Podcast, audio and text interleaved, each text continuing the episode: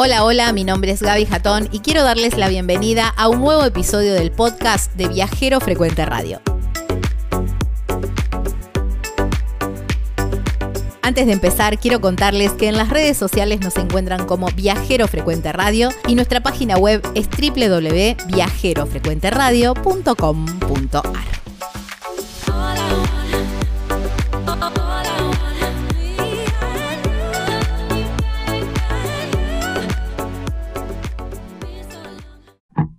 Estamos en Viajero Frecuente Radio y de esta manera nos pueden encontrar en todas las redes sociales. ¿eh? Bloque Viajero y me encanta, saben que me encanta este bloque. Hace un tiempo, debe ser más de un mes ya quizás, recibí un mensajito en Instagram, dice, hola Gaby, soy Baru, ta ta ta ta ta ta, bueno, y que me contaba un poquitito su historia, anda pedaleando por eh, Sudamérica, desde Argentina, quiere llegar a México, está en ese cometido, está en Perú en este momento. Lo encuentran en las redes sociales como Nave a Pedal. Le dicen Baru, se llama Bautista y lo tenemos del otro lado de la línea. Hola Baru, gracias por tu tiempo y bienvenido a Viajero Frecuente. Hola Gaby, muchas gracias. Hola a toda la audiencia también. Bueno, gracias a vos por contactarte, por, por mandar ese mensaje tan lindo y gracias por darnos la oportunidad también de conocer tu historia. ¿Cómo arrancó esta idea de andar en bicicleta o de unir los países de, Latinoamérica en bicicleta? Bueno, Gaby, mira, este proyecto que en el que estoy metido ahora, que se llama Nave a Pedal, eh, arrancó allá por el año 2018, en realidad, que fue mi primer viaje en bici. En ese viaje yo recorrí con un amigo Uruguay. Fueron tres meses por el Uruguay eh, y ese fue mi primer viaje en bici. Ya desde ese momento me di cuenta de que algo ocurría con el viaje en bici, ¿viste? Me di cuenta como que me gustaba mucho, que me sentía muy libre y muy cómodo también viajando en bici. Eh, a raíz de eso decidí hacer otro viaje eh, que fue el año pasado, en el 2021, en el cual recorrí la provincia de Catamarca y La Rioja, en Argentina, parte de Córdoba también. Y ahí fue como que me cayó la ficha de que realmente me daba para hacer un viaje largo en bici, ¿viste? Claro, ahí hiciste, la, hiciste la prueba en la cordillera, digamos, ahí. Claro, anduve por el Famatina, estuve ahí por La Rioja, por Catamarca también, que son provincias muy lindas y son bastante desconocidas en, esto de hacer el cicloturismo. Si bien está la ruta 40 que pasa por ahí, no toda la gente llega a los lugares más escondidos de las provincias. Y, bueno, en ese viaje fue que, decidí eh, tomármelo como más en serio esto de viajar en bici y, animarme a hacer un viaje más largo. Mi, sueño siempre fue conocer México. Eh, no conozco yo México, no he llegado hasta México. Y bueno, dije, ¿por qué no vamos hasta México en bicicleta? Y bueno, y así fue como surgió un nombre para el proyecto eh, que fue nave a pedal, porque yo mi bicicleta la llamo la nave, así que bueno, y a pedal porque es como la forma en que, en que se mueve. Así que ese fue el nombre, nave a pedal, y la idea es llegar a México. Eh, no tengo un tiempo de llegada, pero le calculo más o menos un año y medio aproximadamente. ¿Cómo fue, digamos, porque una cosa es hacer una travesía por Córdoba, por Uruguay, digamos La Rioja, Catamarca, que está buenísimo, pero excepto Uruguay, es nuestro país y son distancias, si bien son largas para cualquier eh, ser humano común, pero eh, para un ciclo tomar la decisión de ir hasta México es es mucho más, ¿no? ¿Cómo te fuiste nutriendo de información? ¿Cómo fuiste proyectando el viaje? Eh, mira, yo tuve la posibilidad de viajar ya hasta Ecuador una vez. Eh, viajé hasta Ecuador de, en mochila, ¿no? Con, otros, con otros recursos, otro modo de viajar. Entonces conocía ya un poco cómo es la vida en el extranjero, en, en los países vecinos a Argentina. Eh, y, viajando en bicicleta dentro de Argentina me pude dar cuenta que también era posible hacerlo en otros, en otros sitios. Eh, quizás eh, sí, las distancias son más largas, la moneda es diferente, las culturas son diferentes, pero mm, ¿cómo decirlo? Como que me doy bastante maña en eso, ¿viste? Me gusta absorber cosas de, de otros sitios y poder amoldarme a otras costumbres. Así que mm, fue solo animarse, ¿viste? La información la fui sacando de diferentes viajeros también que han ido andando en bici por diferentes países. Uno de ellos fue Lucas Ledesma de Todo a Pedal, que estuve viendo que también lo ah, entrevistaste. Sí, Él es muy, él es muy, muy bueno, la verdad que eh, me ha ayudado también. Yo le he escrito mensajes privados a él y él siempre muy, muy amigable y respetuoso también me ha devuelto, viste, esa, esa consulta o esa esa pregunta que yo tenía hacia él. Claro, están en África ahora los eh, chicos. Ellos están en África, sí, increíble. Eh, así que, bueno, eso, y también hay, hay muchas aplicaciones en las cuales uno puede buscar información y, nutrirse, viste, de lo que sucede en otros países con respecto a los ciclos viajeros. ¿Y cómo vas armando, mm, eh, vas armando el viaje? ¿Vas pensando el día a día o proyectas así a largo plazo? Decir, bueno, de acá a acá, en, tal día, tantas horas más o menos, o cuando llegas a un lugar decís, bueno, ahora, ¿cómo sigo? Y mira, eh, yo eh, con ese tema me proyecto de dos maneras. Una es a larga distancia. O sea, tengo pensado ir de Argentina a México. Bueno, eso es a larga distancia. Los países que voy a atravesar, la ruta que voy a hacer. Y después eh, me planteo por país. O sea, ahora en mi cabeza estoy en Perú, en Ica, que es en la parte sur de Perú, y solo tengo en mi cabeza Perú. Entonces ahí voy consultando a la gente sobre Perú, las rutas que son más accesibles o, los paisajes más lindos por conocer eh, o los puntos geográficos más lindos para, visitar y demás. Eh, me voy proyectando por país. Sí, también tengo una meta diaria que más o menos son entre 60 a 80 o 100 kilómetros aproximadamente. Pedaleo como cuatro o cinco días y trato de descansar entre tres y cuatro días. Eh, descansar me refiero a quedarme en una ciudad, ¿no? Claro, quedarme en una ciudad. Eh, no agarrar la bici, me refiero a eso. Claro.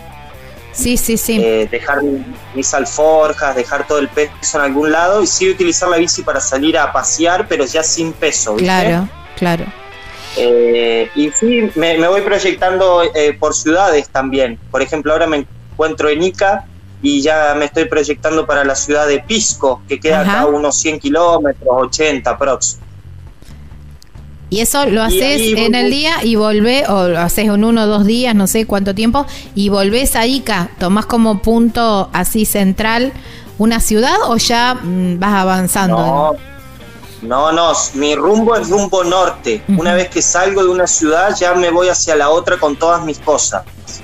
Voy rumbo norte y, la idea es no regresar hacia el sur. Así que voy ya con, con todas mis cosas rumbo norte. Claro está bien. Digamos, esto que vos comentabas, ¿no? Vas preguntando, bueno, ¿qué es lo que no me puedo perder de este lugar? Y la gente misma te va nutriendo de también en, estos micros recorridos, digamos, dentro del gran recorrido que es el viaje hasta México. Ajá, sí, la gente, eh, bueno, es cuestión también de consultar, ¿viste? Eh, como uno aquí es extranjero, la gente, obviamente la gente que es del, del país, eh, originaria, digamos, sabe eh, los lugares lindos y los lugares que están escondidos. Si bien hay destinos que son muy turísticos, también hay otros que no son tan conocidos dentro de lo que es el turismo y también son bellos, lindos de conocer. Claro. Eh, por ejemplo, aquí en, en Ica están muy cerquitas las líneas de Nazca. Ah, claro. Que seguro las, las has escuchado nombrar y has visto. Bueno, esas son muy conocidas, pero también hay unas líneas y unos jeroglíficos que no son tan conocidos y que son igual de bellos que están en la ciudad de Palpa, que quedan ahí a unos 30 kilómetros de las líneas de Nazca. Ajá, mira. Que son lo mismo, eh, es lo mismo, pero en escala un poco más reducida, pero también son hermosos y lindos de ver y la gente no los conoce tanto. Mira vos, qué buen dato. Qué buen dato. Y que sí, le voy siempre a la gente y a los viajeros cuáles son los lugares lindos para conocer eh, eh, y eso, cuáles son los destinos que me recomienda y demás. Claro, claro, está bueno.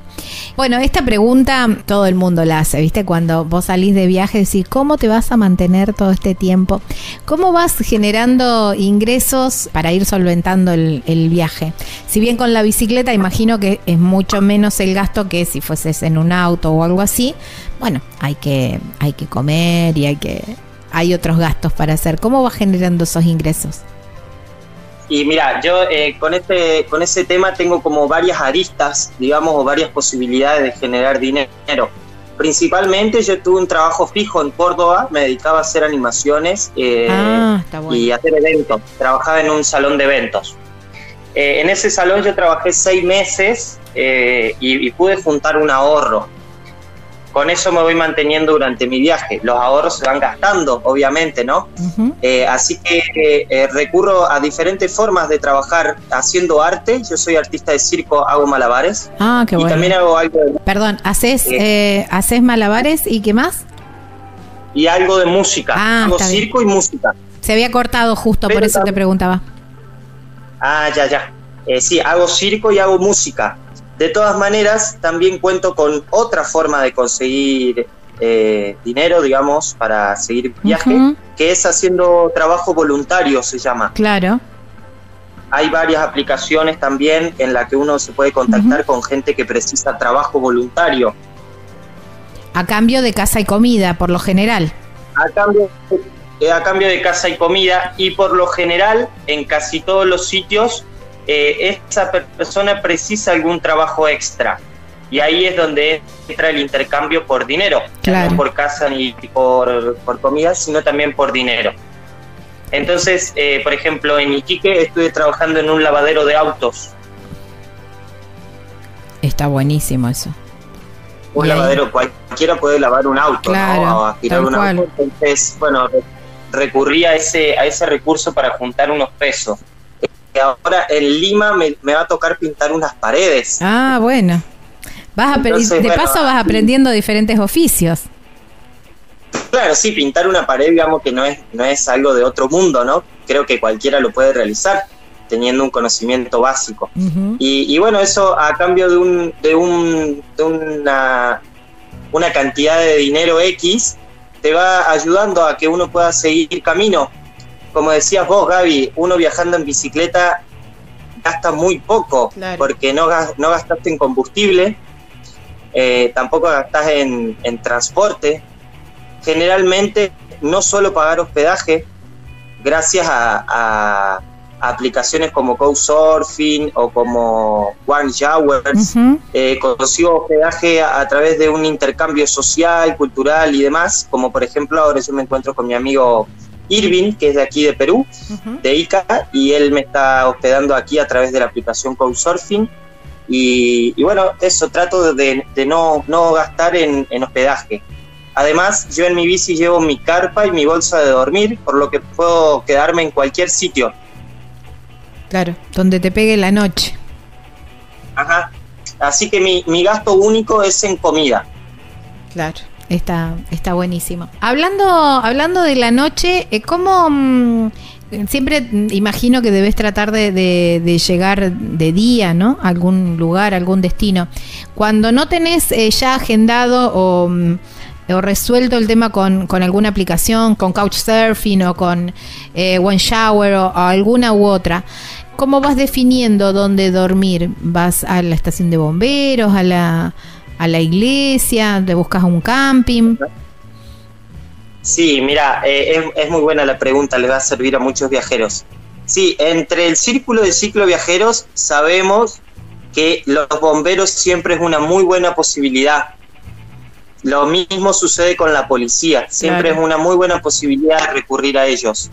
Por suerte, a mí me ha tocado gente muy amable que se ha cruzado en mi camino y, me invitan a dormir ya sea en sus casas, adentro o afuera, eh, o ya me recomiendan una plaza que queda cerca y que es segura, entonces uno ya llega a esa plaza con el dato de algún vecino que sabe que esa plaza es tranquila, que uno puede pasar la noche y, no ocurre no ocurre nada malo, digamos.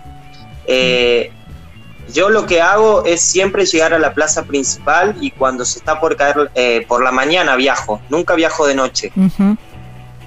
Entonces llego a mi lugar de destino siempre a la tardecita, al mediodía. Claro, siempre de día. Llego a la plaza, sí, llego a la plaza y lo primero que hago es estar con la gente, eh, ver qué es lo que sucede, ¿viste? Ver si me hago a, alguien conocido. Siempre la gente tiene mucho interés por los cicloviajeros, eh, porque bueno, es, eh, no es algo muy común dentro de todo. Entonces siempre hay alguno que te viene a consultar o preguntar algo simplemente por curiosidad o, por, o por mero interés, entonces uno ahí le, puede consultar a esa, a esa persona y esa persona le puede facilitar algún lugar para armar su carpa, descansar, pasar una o dos noches y seguir rumbo. Claro, está buenísimo.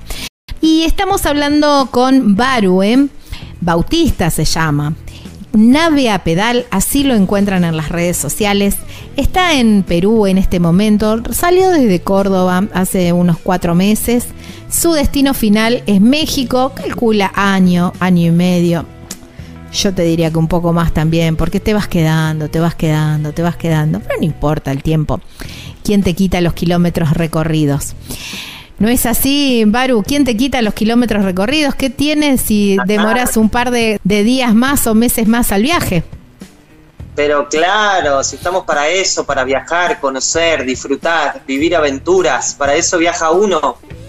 Hablando de aventuras, a ver, decime, contame alguna anécdota o algo que te haya pasado de decir esto, de para catalogarla de aventura, algo que fuera de lo común, fuera de, los planes, algo que, decís, ¿qué hago acá?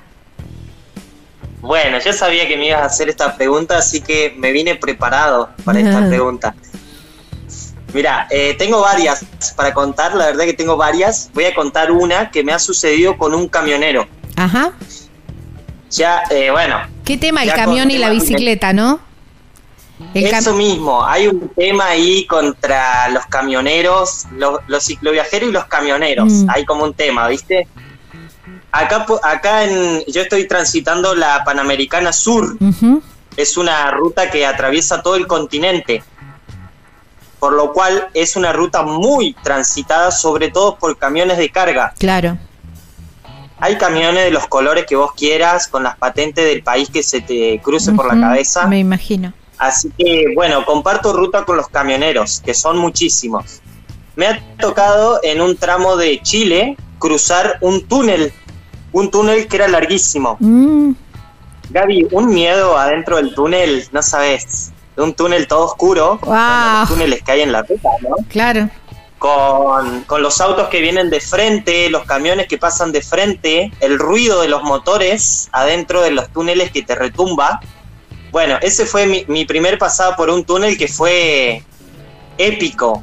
O sea, la, pasé así como muy, muy fuerte. Claro. Desde ese momento le empecé a temer a los túneles. Mira. Entonces ahí viene la historia. Estando en Perú, yo venía bajando por una ruta que va pegadita al mar. De un mm. lado tengo precipicio y del otro lado tengo montaña de piedra y arena. Una ruta muy finita por la que pasan varios camiones de, que van y varios camiones que vienen. Yo venía por la ruta en una bajada y, miro hacia, hacia la ruta, hacia mi camino que, iba a atravesar en, pocos kilómetros y veo un túnel, una entrada a un túnel. Entonces ahí me agarra el miedito, que me, el mismo miedito que un túnel, sí. Para, un túnel en bajada un túnel en bajada. Oh. Me venía en, no sé, en dos kilómetros, menos de dos kilómetros. Entonces, eh, bueno, me agarra el mismo miedo que me agarró en Chile. Mm. Digo, bueno, ¿qué hago? Toca cruzarlo, sí o sí. Así que, bueno, por suerte venía un camión con una patente de Bolivia, era un camión todo verde, no me voy a olvidar más. Un camión verde boliviano que estaba a 700 metros mío adelante. Ajá. Entonces yo digo, bueno, se viene el túnel, voy a intentar alcanzar el camión para ir atrás del camión refugiado. Claro. Para que no me dé las luces de los autos que vienen de frente y para tener un poco de resguardo del ruido, del viento, tener un poco de luz, ¿viste? También. Así que alcancé al camión eh, y me le asomaba por el espejo retrovisor, ¿viste? Me, me le asomaba del lado izquierdo del camión, yo me le asomaba para que él me viera que venía atrás. Yo desde la bici veo que el camionero me ve que yo venía atrás y el camionero enciende sus luces de balizas. Ajá. Intermitentes. Claro. A 300 metros de cruzar el túnel. Entonces nos metemos al túnel, primero el camión y después yo con las luces de balizas prendidas. El camión eh, bajó su velocidad. Claro. Entonces yo venía muy cómodo, con las luces intermitentes veía perfecto la ruta adentro Ah, del túnel. Re, re buena onda. el no me encantaban las luces de los autos que venían enfrente. Así que bueno, cruzamos el túnel que era larguísimo, no sé, tendría.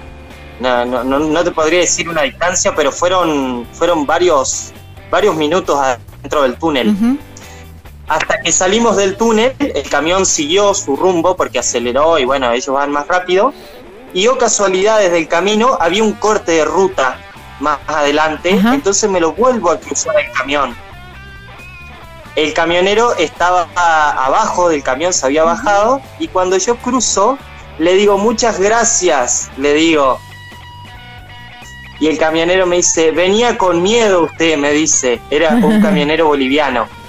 Como que él se había dado cuenta que, que, que yo venía atrás y que tenía como cierto interés de que él me acompañe en ese túnel. Claro, mirá, un Así que, ángel. bueno, le un ángel, fue un ángel, sí, un ángel vestido de camionero.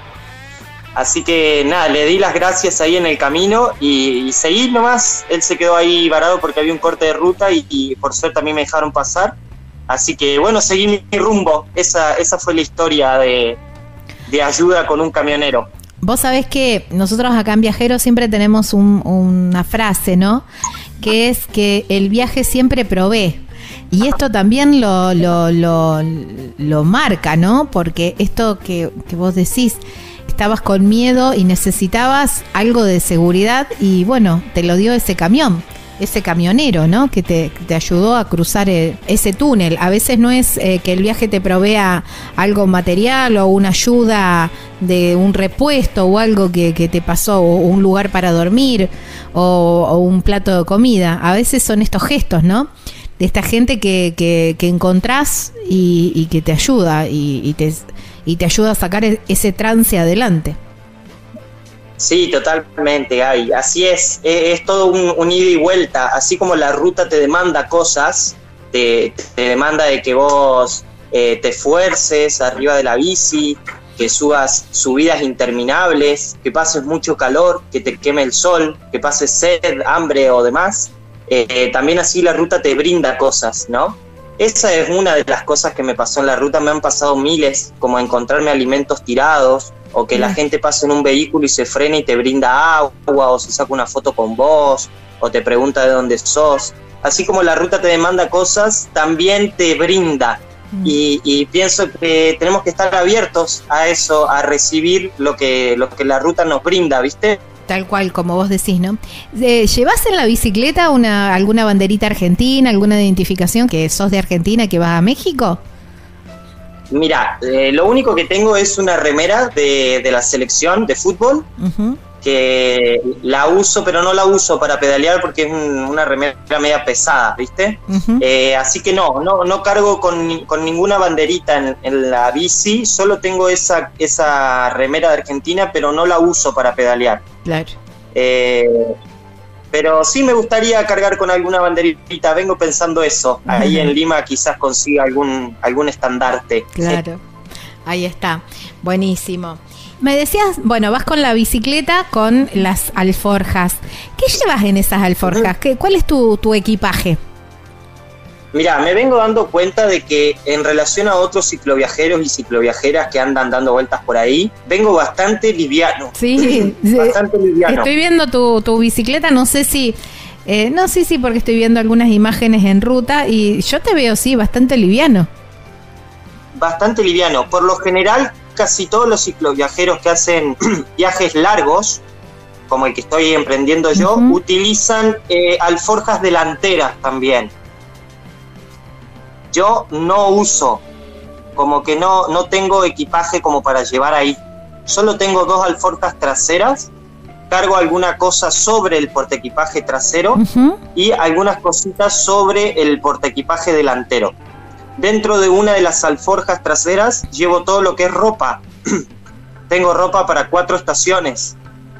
O sea, para frío, frío y para calor, calor. Claro. También eh, en la otra alforja llevo todo lo que es cocina, bomba de gas, calentador, ollas, cubiertos y demás, calentador eléctrico. Eh, y eh, arriba llevo un bolso de alimentos, ahí donde cargo la fruta, la verdura, todas las cositas que voy, que voy consumiendo. Adelante solo llevo la carpa y el saco de dormir. Ese es todo mi equipaje. No, estás re bien, digamos, vas en rally, porque viste que por ahí hay otros viajeros que van con un carrito atrás, van eh, como más pesados, pero te veo dentro de todo bastante, mm, bastante liviano. ¿No llevas eh, repuestos para la bicicleta? Sí, por supuesto que ah. llevo repuestos eh, generalmente eh, cargo con repuestos eh, más que nada referidos a lo que es el neumático y las cámaras, ¿viste? Porque se me llega a pinchar la bici. no cargo con repuestos como piñones o como... Claro, sí, sí, cosas más específicas. Platos. No, no cargo piezas mecánicas, digamos, solo cargo unas cámaras con unos parches inflador y nada más. Bien livianito también. Está bien. Herramientas las básicas, muy pocas herramientas, solo las básicas. Veo que hay una guitarra también. ¿O no? Llevo un ukelele también. Ah, el ukelele. Sí, sí, llevo un ukelele. Eh, es un ukelele barítono, es como una guitarra. No mm. pude traer la guitarra porque, bueno, es muy grande para la bici. Así que me inventé ahí un, un porta ukeleles para llevar atrás. Eh, gracias a mi amigo Leo ahí de Cosquín también que me ayudó a, soldar y a construirlo. Y bueno, y así viajo, livianitos, porque es un viaje largo, ¿viste? Eh, sí, perfecto. Hablábamos de, llevar los repuestos de la bicicleta y hablábamos de, los neumáticos. Esto es casi personal, te pregunto, porque a mí me gusta andar, eh, hacer bici, pero siempre en, un radio cercano, porque me da miedo pinchar la goma y después tener que volverme caminando. Entonces, cuando en ah, lugar de salir, sí, sí, sí, soy medio gana en ese sentido. Pero por eso te pregunto, ¿cuán frecuente es eso? Porque tenemos una discusión en la familia y dice, cuántas veces podés llegar a pinchar la goma y yo me limito en esa salida por ese tema, ¿no? Entonces, en un, qué sé yo, no sé, cada, no, no, no, se puede armar una estadística porque depende mucho del camino, pero mm, eh, ¿se rompen mucho los neumáticos, digamos, en, este tipo de travesías? Y bueno, mira, Gaby, primeramente decirte que no te preocupes por si se te llega a pinchar la bici, o sea, que no te sea una limitación eso, porque hay formas de solucionarlo y ahí te van las formas. Ahora hay mucha tecnología con respecto a lo que es eh, eh, neumáticos y, cámaras de bicicleta. Ajá. Por ejemplo, yo estoy utilizando eh, cámaras que adentro tienen líquido antipinchazo, así ah, se llama. Mira qué bueno. Es, hay de varios colores, yo uso el que es de color verde, no voy a dar la marca, pero ya los cicloviajeros lo conocen.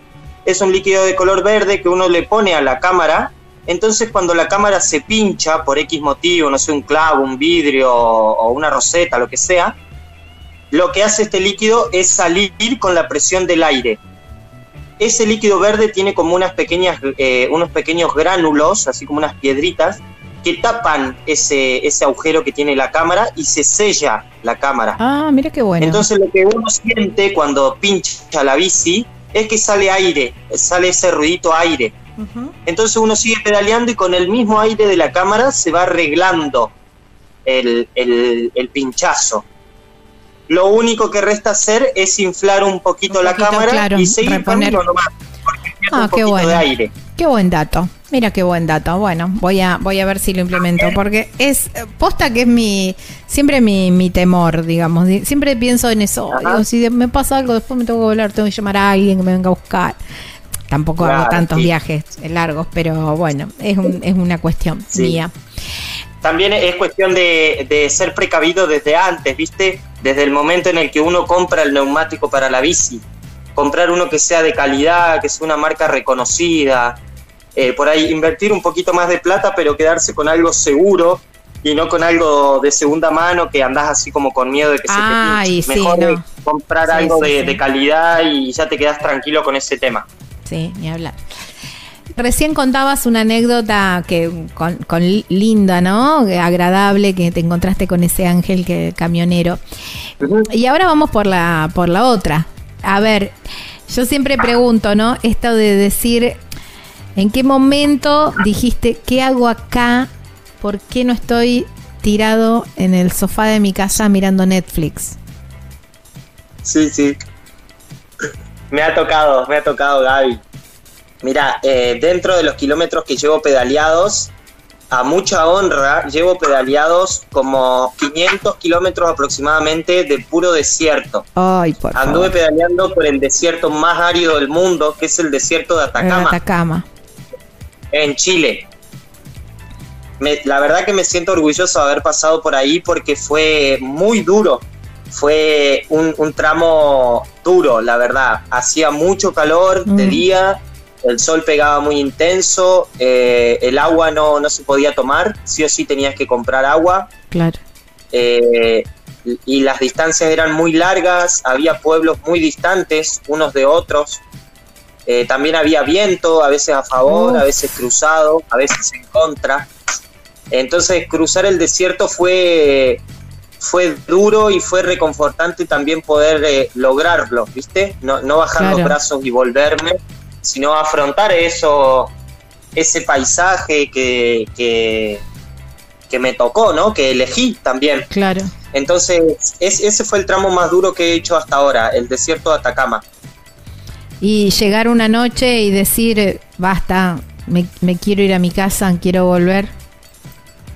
Y, no, no, la verdad es que, no se me cruza eso porque, o sea, yo salí bastante convencido de mi casa de lo que quiero hacer. No, no tengo no tengo chance de volver, ¿me entendés? Realmente elegí esto porque lo quiero hacer, no es que se me ocurrió un día y dije, ah, voy para allá. No, es como que estuve pensando bastante tiempo. Eh, también eh, eh, busqué o tengo en cuenta las cosas que pueden salir mal, como para siempre estar precavido, ser consciente de lo que hay en el camino. Eh, también ahí es donde entra eh, este proyecto de Toda Pedal, porque yo le consulté a Lucas sobre su paso por el desierto de Atacama y él me informó un poco sobre eso. Así que ya venía con información de viajeros que también han cruzado ese desierto y eso me ayudó mucho. Claro, está bien, está buenísimo eso. Y como para ir cerrando la nota, me gusta siempre preguntar, ¿cuál es el cielo y cuál es el infierno de ser viajero? ¡Wow! ¡Qué buena pregunta, Gaby! Excelente. Bueno, eh, ¿qué te digo? ¿Primero lo bueno o primero lo malo? Como vos quieras, yo empezaría por lo malo. Así nos quedamos con lo bueno para el final. Yo, también, perfecto. Eh, bueno, no sé, quizás lo malo es por ahí es relativo lo que voy a decir, pero quizás lo malo es un poco la soledad que uno cruza en el camino, o, por ahí las cosas feas que a uno no le gusta, como encontrarse sitios que no son valorados cuando en realidad tienen mucho valor, ¿viste? o, como encontrar gente que no cuida su tierra o que no cuida su, su lugar, que no se da cuenta todo el, el, poder que hay dentro de su tierra o de, o de su espacio. Eh, también quizás es, es feo no tener una compañía cuando uno lo precisa, ¿viste? Cuando se siente medio de bajón, que quiere estar con alguien. También extrañar a sus seres queridos. Quizás ese sea el infierno de, un viaje como el mío, ¿no? Eh, y creo que el cielo es, es un poco de eso también, porque es el valor que uno le tiene que poner a, al viaje para, para lograrlo, para conseguirlo, ¿no? para realizarlo. El cielo es poder encontrar gente que, que piensa igual que vos, o, gente que te ayuda, que, que, realmente se interesa en que otras personas cumplan sus sueños, porque este en definitiva es mi sueño, ¿no? Eh, viajar eh, en bici, hacer un, un, tramo largo en bici. Creo que ese es el cielo, poder encontrarse gente que, que realmente te compere y, y coincida con tu forma de pensar y de ver el mundo, ¿no? también es hermoso encontrarse con paisajes, con, con emociones que a uno eh, le hacen dar el, viaje, ¿no? Eh, creo que ese es el, cielo, el, autodesafío, la autosatisfacción, eh, el conocer, el recorrer, el compartir, el disfrutar. ¡Wow! Hermoso. Hermoso. Baru, gracias, muchísimas gracias por tu tiempo, por compartir tus, tus vivencias. Quizás en un tiempo, bueno, nos volvamos a contactar y quién sabe por dónde andes, quizás ya en México o llegando. Pero bueno, vamos a seguir tu travesía a través de las redes sociales. E invitamos a toda la gente también que se suma a nave.a.pedal, así lo encuentras exactamente en las redes sociales y decirte lo mejor de las rutas. Gracias, Gaby. Muchas gracias a vos por bueno brindarme el espacio también y estar interesada en, lo que son los viajes. La verdad que nos ayuda mucho a nosotros los viajeros esto de, generar redes y generar eh, eh, tramas eh, sociales, ¿viste? A través de las redes y, del intercambio. También quiero agradecer acá a mi amigo Irving que me ha recibido aquí en ICA, él está acá presente en el vivo, acá está saludando. y también a, mi amiga de Ecuador, Salomé, que está aquí acompañándome y me prestó su teléfono también para poder grabar esta nota. Muchas gracias a vos y a toda la gente de Argentina. Abrazo enorme. Bueno, qué lindo, ¿eh? Estábamos hablando con Baru, nave a pedal, así lo encuentran en las redes sociales. Salió desde Córdoba y se está dirigiendo a México en bicicleta.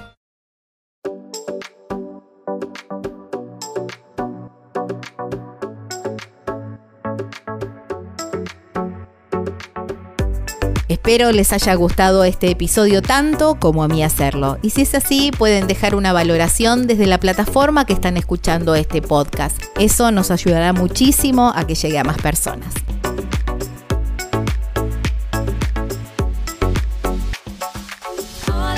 En las redes nos encuentran como Viajero Frecuente Radio y nuestra página web es www.viajerofrecuenteradio.com.ar. Esto ha sido todo. Nos volvemos a encontrar en un próximo episodio para seguir hablando de viajes. Chau, chau.